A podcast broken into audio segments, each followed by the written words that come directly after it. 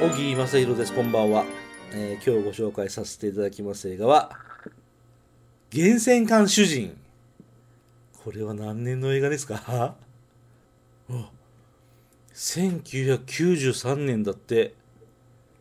はあ1993年の日本映画です。はあちょっと今調べてて。へえ木下映画なんだ。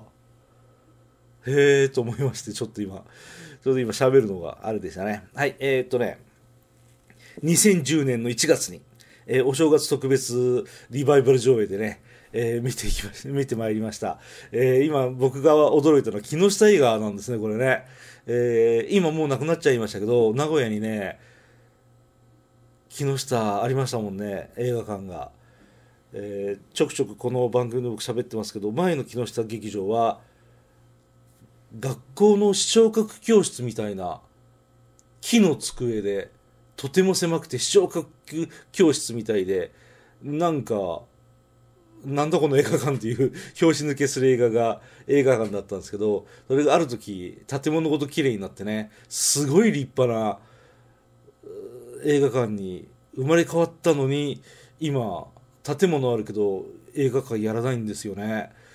木下劇場さん頑張ってやってほしいな。とても場所もいいし映画館も作ったばかりで綺麗なのにね。今何やってるんだろう。というびっくり状態です。えああじゃあ話を戻しますね。えーっとえーっと主演が佐野史郎さん。あの佐野史郎さんです。あと岡田奈々さん。そう昭和の方の岡田奈々さんですね。あと鬼太郎さんですね、えーその他川崎麻世さんとかね、えーいろいろと出ておられます、えーこれはもう何も言うまでもありません、えー、柘義治さんの漫画が原作の映画です。なので僕が何を言うよりも漫画が好きですよっていう方あの柘義治さんの漫画ご存知の方多いんじゃないでしょうか。その漫画を原作にしたオムニバス映画「源泉館主人」これを見てまいりました。これはすげえ面白い。すげえ面白い、えー多分漫画がすげえ面白いんでしょうね原作のね、えーあのー何話4話ぐらいのオムニバスじゃないかなこれ、えー1話2話3話4話か。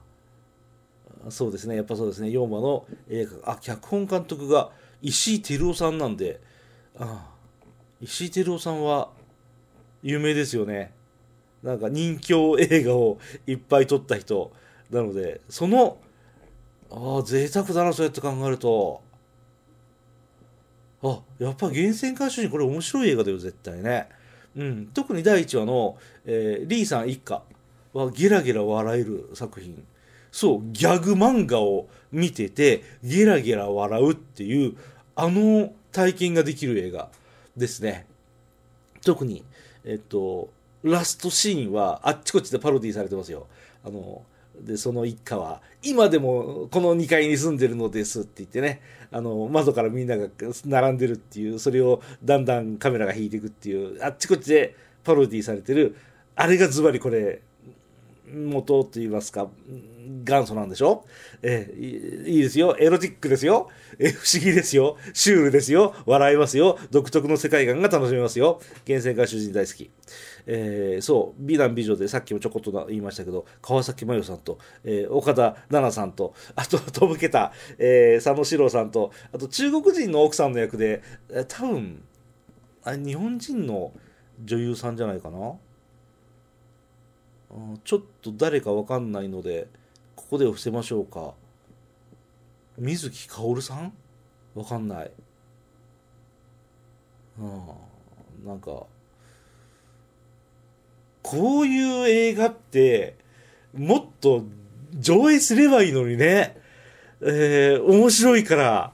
日本ってお面白い映画いっぱいあるじゃないですか古い映画も含めて僕あのコロナ禍で唯一いいのは古い映画を上映してくれることそうこの「源泉監視人」は別にあのコロナ関係ない頃の作品ですけどうんこのね埋もれた名作って出会ってないだけでこんなに面白い映画ってたくさんあるんですよね。えーなんか俺が生きてる間にちゃんとそういう映画に出会えるだろうかなっていうそういう心配がいっぱいあります。うん、なんか、うんまあ話は横にそれますけど僕は源泉監主人非常に満足した覚えがあります。そして今休業状態でもう上映することもないんですかね木下劇場。え名古屋の今池にあります映画館、ん、頑張ってほしいなと思ってはおりますが頑張ってくださいという話をして今回はおしまい